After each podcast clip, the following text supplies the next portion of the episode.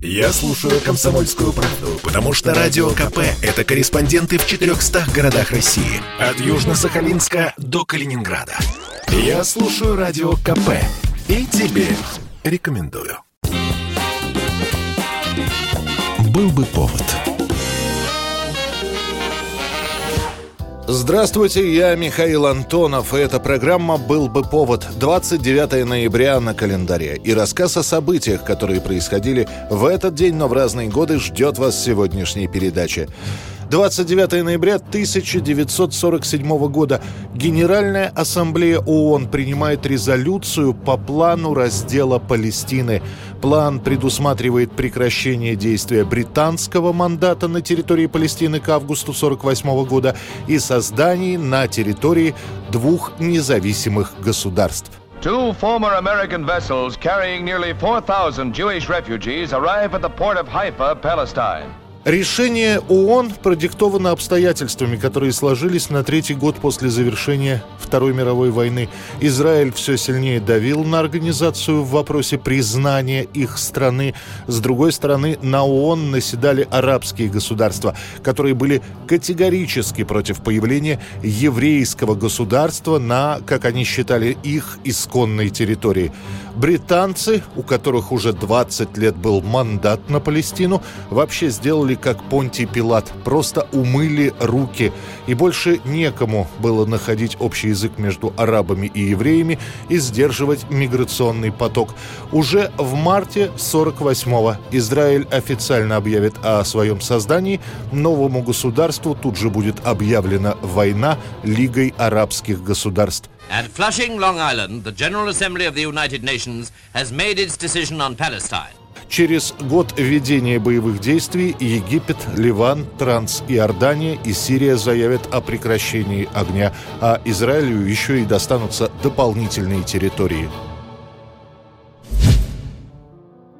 1971 год, 29 ноября. В столичном театре на Таганке премьера дают Гамлета в роли принца датского 33-летний Владимир Высоцкий. Так всех нас трусов превращает мысль, И вянет, как цветок, решимость наша в бесплодии умственного тупика.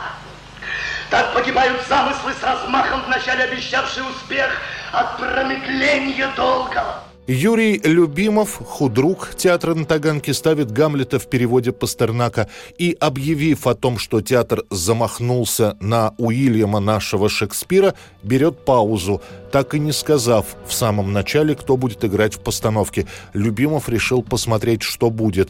А было то, что сразу же после этого в кабинет к режиссеру пришел Высоцкий, который с порога начал доказывать, что Гамлет — это его роль убедил. Хотя, по словам свидетелей, репетиции шли очень трудно. Любимов говорил, что Высоцкий пытается петь Шекспира, а этого делать не нужно. Актер, в свою очередь, срывался, уходил с репетиций, и, тем не менее, премьера спектакля прошла более чем успешно. В газетах появляются заголовки «На сцене наш современник. Новый Гамлет Стаганки». Я его начинаю читать, как будто бы это уже давно, он давно этот вопрос решает, быть или не быть, вот в чем вопрос. Достойно ли терпеть безропотно позор судьбы, или нужно оказать сопротивление, восстать, вооружиться, победить?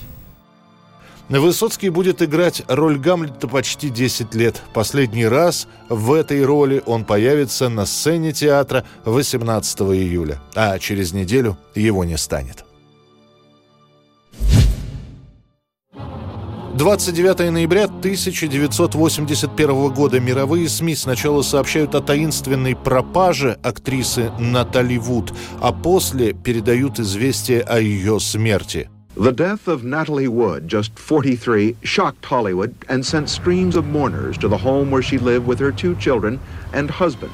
Дочь русских иммигрантов, урожденная Наталья Захаренко, она же Натали Вуд, стала звездой в 21 год, когда снялась в оскароносном фильме «Ветсайская история». Молодая звезда. Она снимается много, иногда в проходных лентах, иногда в фильмах, которые позже назовут классикой второй половины 20 века Голливуда.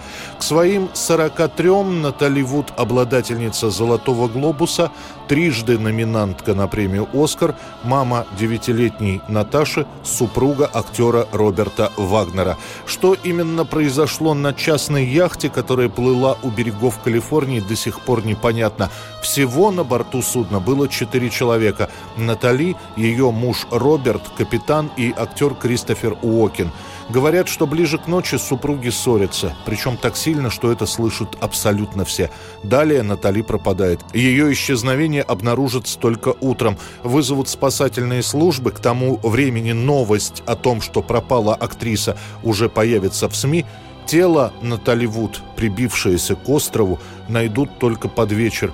На ней будет тот же самый халат, в котором она была вечером на яхте. На теле обнаружат несколько ссадин, но следствие так и не сможет установить, были ли они получены при жизни или появились от того, что уже мертвую Натали несколько раз ударила о камни. Good evening. We have the latest now on the death of actress Natalie Wood. Right now in Los Angeles, investigators are concluding an autopsy to determine the exact cause of her death. В официальном некрологе будет сказано «Смерть наступила в результате несчастного случая».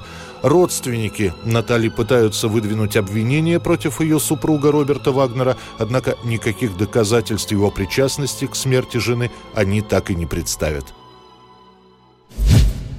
2001 год, 29 ноября. Ближе к вечеру из Великобритании приходят грустные новости. Джордж Харрисон так и не смог победить рак – и скончался в возрасте 58 лет. О болезни Харрисона стали говорить еще в 1997 году, когда музыканты неожиданно заметили в специализированной клинике, а его концерты были отменены. Будут проведены две операции, после которых Джордж сообщит, что опухолей доброкачественных в организме больше нет, и после этого он поблагодарит поклонников за поддержку. Однако спустя 4 года, в самом начале 2001 приходят новости о том, что метастазы обнаружены в головном мозге. Лечение не помогает ни в Европе, ни в Америке. Харрисон, зная, что у него осталось несколько недель, посвятит их друзьям и близким. Он расскажет о своей болезни сестре, с которой Джордж не общается уже 10 лет, и она тут же прилетит, и в итоге состоится примирение.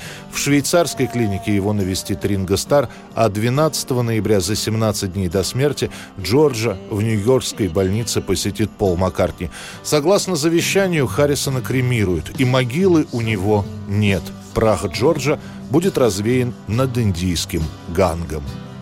Это была программа «Был бы повод» и рассказ о событиях, которые происходили в этот день, 29 ноября, но в разные годы. Очередной выпуск завтра. В студии был Михаил Антонов. До встречи.